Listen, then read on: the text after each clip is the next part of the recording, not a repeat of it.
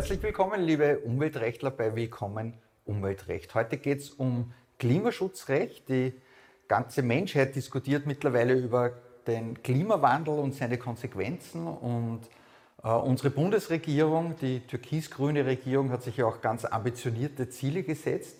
Und das ist Grund genug, heute mit meinem Kanzlei- und Anwaltskollegen Flo Stangl über dieses Thema zu sprechen. Servus Flo. Hallo Martin. Flo ist bei uns in der Firma seit einem Jahr jetzt ungefähr Energierechtsexperte. Auf Twitter, Flo, aber wo du ja sehr äh, umtriebig unterwegs bist, nennst du dich Klimagesetzes, Klimakrisengesetzesversteher. Das genau. ist der Punkt, genau. Einer deiner Schwerpunkte, ne? Klimarecht einer meiner Schwerpunkte. Mein äh, Twitter-Name ist @klimarecht mhm. äh, und ich schaue, dass ich dort die Leute ein bisschen up to date halte, was sich so tut in dieser Rechtsmaterie. Mhm. Interessanterweise gibt es ja überhaupt nicht so viele Klimarechtler bislang, obwohl es ja so ein wichtiges und dynamisches Feld ist. Ja, ich weiß, weil ich bin auf Twitter ja der Umweltrechtsversteher, aber das teilen wir uns gut auf, wir zwei. Gell? Gemeinsam. Aber steigen wir in die Materie ein. Äh, meine erste Frage oder der erste Punkt, über den ich gerne reden würde, jetzt sagt die Regierung, wir sind bis 2040 sind wir jetzt in Österreich klimaneutral, dann haben wir jetzt gehört, Klimakonferenzen scheitern oder scheitern nicht und dann kommt die EU-Kommission und hat wieder strengere Klimaziele. Wie geht denn das mit den Klimazielen? Wer gibt denn da jetzt was vor und was gilt da eigentlich in dem mhm. Spiel? Also der Klimawandel, wie du weißt, Martin, ist ja ein, ein globales Problem und insoweit trägt jeder, jeder Staat und jeder Verursacher seinen Teil bei zum Klimawandel. Deshalb braucht man auch internationale Instrumente. Und das größte Ziel oder das, das für alle geltende Ziel wird im Pariser Klimaschutzübereinkommen festgelegt.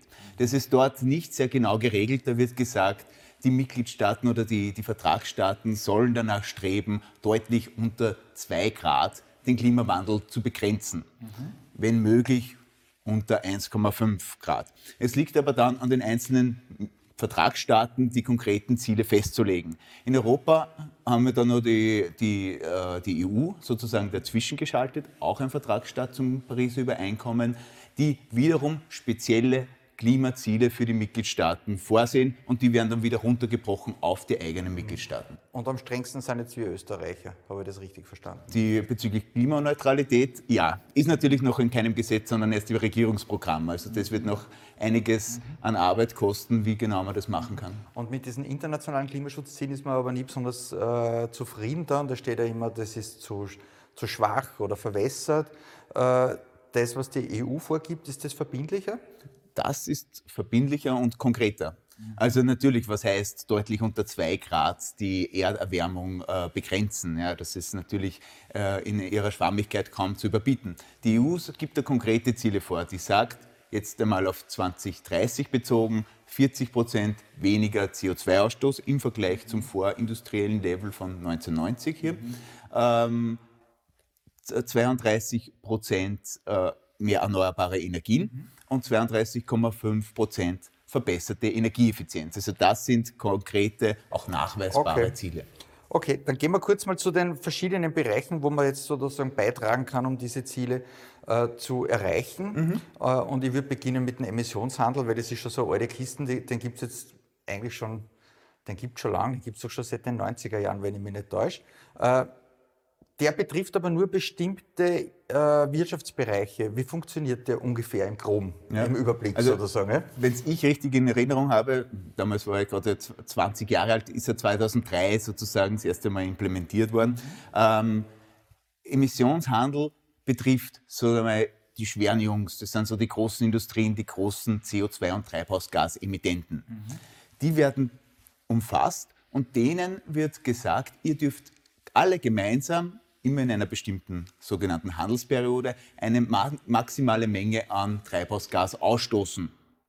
Und jeder dieser Industriebetriebe hat dann sozusagen eine Art Kontingent, das ihm zugewiesen wird. Ein CO2-Kontingent. Und dieses Kontingent wird wiederum runtergebrochen in Zertifikate.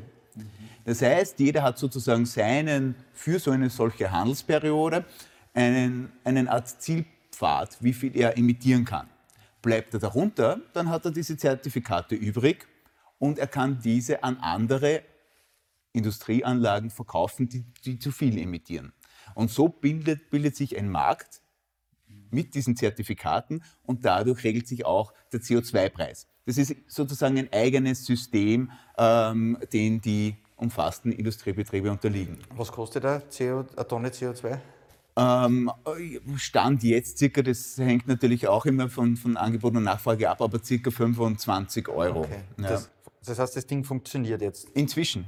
Also ja. das war äh, ist schon viel schon als Totgeburt bezeichnet worden. Mhm. Äh, in den ersten Jahren waren einfach zu viele Zertifikate am Markt. Okay. Also man hat sozusagen die Obergrenze an CO2 zu hoch angesetzt. Die Industriebetriebe haben dann eine große Zuteilung bekommen und gar nicht so viel gebraucht, obwohl die weitergemacht haben wie bisher. Folge, der CO2-Preis war im Keller. Der war bei 3 Euro, 4 Euro, 5 Euro. Das System hat nicht funktioniert. Der hohe CO2-Preis ist nämlich auch ein Treiber für die Innovation. Ist das der Grund, warum im Regierungsprogramm jetzt auch drinnen steht, die Regierung würde sich einsetzen, auf EU-Ebene einen Mindestpreis einzuziehen für diese Zertifikate? Das ist durchaus möglich und, und denkbar, weil der niedrige CO2-Preis, das war ein, ein, ein, Schock für alle, die hinter dem System gestanden sind, weil man immer davon ausgegangen ist, dass CO2 wird bepreist, da bildet sich der Markt, der Preis geht nach oben. Und natürlich lukriert, lukrieren Staaten durch diese CO2-Einnahmen ja auch äh, ein Budget, das dann für erneuerbare Energien verwendet wird.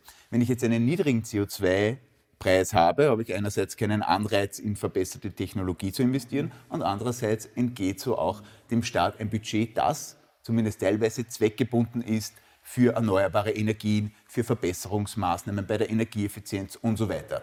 Okay, das heißt, wir gehen einmal davon aus, der Emissionshandel, der funktioniert jetzt schön langsam. Ja. ja? Okay, das ist ja schon mal gut. Dann gibt es ganz andere Bereiche, die genauso wichtig sind, aber gar nicht diesem Regelwerk unterliegen und sozusagen irgendwie viel softer jetzt eingebettet sind in, in, in Regulative.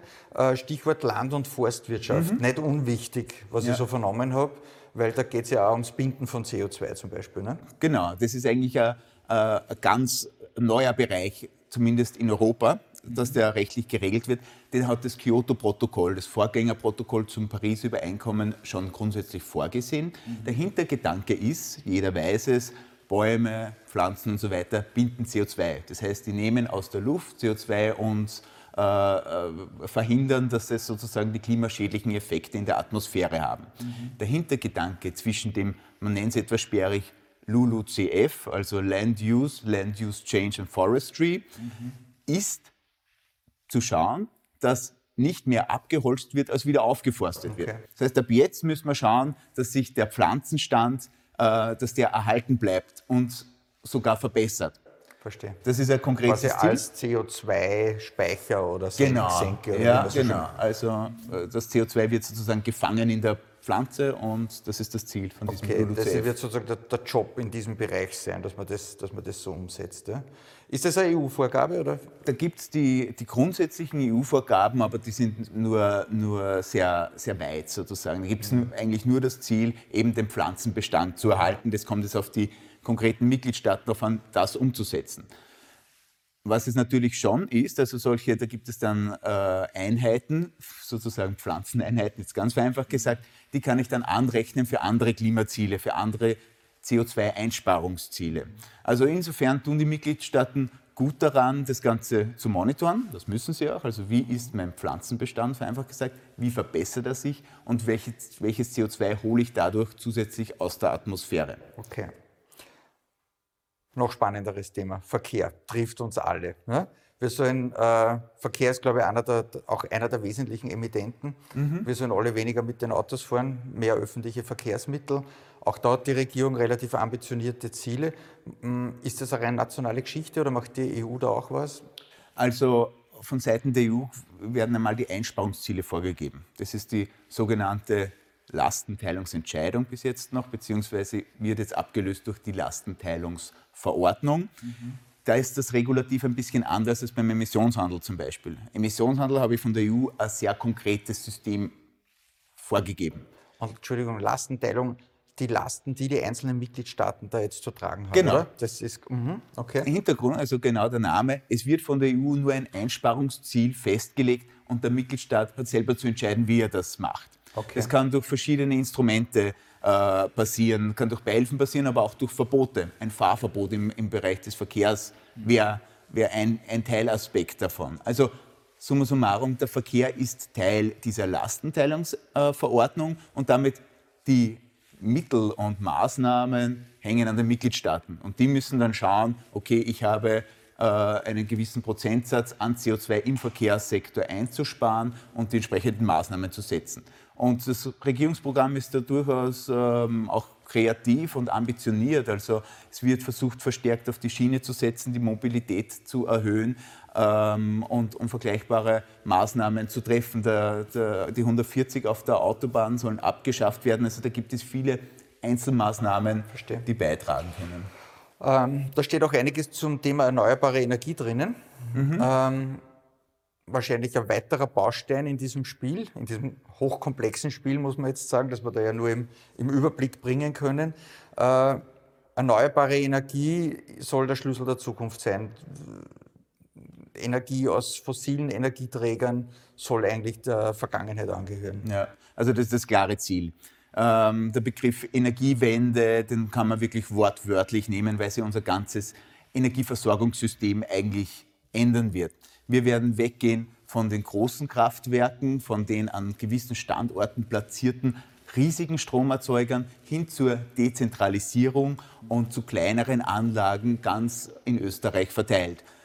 Wir haben schon einen sehr guten Ausbaugrad an, an Wasserkraft, einen ausbaufähigen, aber äh, ganz, ganz guten Ausbaugrad an Windkraft woran es jetzt wirklich noch ein bisschen hapert, ist die Photovoltaik. Aber da sieht man einen ganz klaren Trend Richtung PV-Anlagen, einerseits auf Dächern, da gibt es auch das Ziel im Regierungsprogramm, das hast du eh wahrscheinlich gelesen, eine Million PV-Dächer sozusagen mhm. und andererseits auch, auch auf der Freifläche, das heißt auf großen, zum Beispiel landwirtschaftlich genutzten Flächen, zusätzlich PV-Anlagen zu errichten. Also hier werden wir äh, eine komplette Umdrehung eigentlich des Energiemarktes in Europa auch sehen. Das heißt, bei der Erzeugung Wasser, Wind und Sonne wird die Zukunft sein. Genau. Äh, Hast das was für die Netze? Müssen wir da die Netzsituation ja. anpassen? Die Netze, also die Stromübertragungsnetze, die sind natürlich noch an das alte System gewohnt. Ich habe ein paar große Erzeugungsanlagen, die sagen mir genau, wann sie wie viel einspeisen und ich kann mich danach richten. Mit Sonne, Wind und Wasser, also im Wasser ein bisschen weniger, aber vor allem mit Sonne und Wind, da ist man an die Gezeiten angewiesen sozusagen. Also wann geht ein Wind, wann scheint die Sonne. Und je nachdem wird Strom produziert und ins Netz eingespeist. Das heißt, wir brauchen ganz dringend und möglichst schnell einen wirklich starken Netzausbau. Mhm. Um das Ding, den Strom dorthin zu bringen, wo man gerade braucht. Genau. Äh, bevor wir schon zum Ende kommen, noch ein spannendes Thema, oft in den Medien, Klimaklagen. Mhm. Ja? Sozusagen die Zivilgesellschaft wehrt sich dagegen, dass der Staat so langsam vorgeht.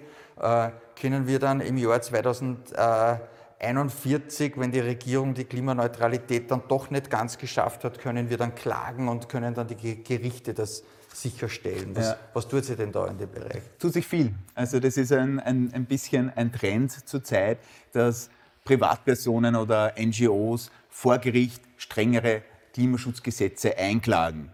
Äh, das ist nicht ganz leicht möglich. Die meisten Klimaklagen, die es bislang gegeben hat, sind entweder noch in der Warteschleife oder, oder gescheitert, weil sie zum Beispiel unzulässig sind. Mhm. Es hat einen erfolgreichen Fall gegeben in den Niederlanden, Urgenda heißt der Fall. Da ist, sind die Niederlande verpflichtet worden, ambitioniertere Klimaziele, also CO2-Einsparungsziele, zu erlassen. Das ist gerade vor kurzem höchstgerichtlich bestätigt worden.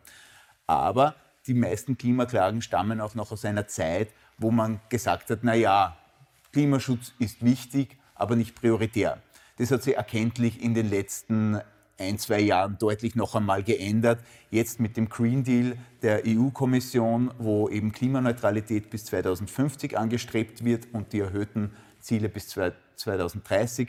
Und auch in Österreich sieht man Vergleichbares. Also Klimaschutz wird ernst genommen. Die Notwendigkeit äh, von Klimaklagen ist vielleicht nicht mehr so gegeben wie noch vor kurzem. Mhm. Und ähm, das heißt, da haben wir ein bisschen Dynamik noch drinnen bei der Geschichte. Äh, in Deutschland hat es gerade so eine Geschichte gegeben, war nicht zum Klimaschutz, sondern zur Luftreinhaltung, das ist sogar diskutiert worden, säumige Politiker in Bayern äh, zu inhaftieren, weil die äh, EU-Recht nicht ordnungsgemäß umsetzen. Das kann dann irgendwann auch mal bei uns zur, zum Thema werden, oder? Ja, das ist äh, ein ganz äh, spannender und interessanter Fall. Äh, wie du es richtig gesagt hast, ging es da um das Luftreinhalterecht. Aber jetzt einmal grundsätzlich, die Prinzipien sind ähnlich. Äh, in diesem konkreten Fall hat sich der bayerische Ministerpräsident einfach geweigert, gerichtliche Entscheidungen umzusetzen. Und wenn wir jetzt vergleichbare gerichtliche Entscheidungen auch zum Klimaschutz hätten und die Politik sich permanent und dauerhaft verweigern würde, diese umzusetzen, wäre nicht auszuschließen, dass man diese Entscheidung aus der Schublade holt und dann vielleicht auch einen Politiker mit einer Zwangsstrafe, muss jetzt nicht unbedingt Gefängnis sein, aber kann ja auch ein Ordnungsgeld oder dergleichen sein, belegt. Mhm. Das heißt, für uns Juristen bleibt spannend, gell? Wir haben viel zu tun. Ja, ja. Und so kurzweilig können 15 Minuten vergehen. Wir sind schon wieder mit dem Thema durch. Äh, liebes Publikum, vielen Dank fürs Zuschauen. Das war quasi ein schneller Bogen durch das Klimaschutzrecht gemeinsam mit dem Klimakrisengesetzesversteher Flo Stange. Danke fürs Zuschauen und bis zum nächsten Mal.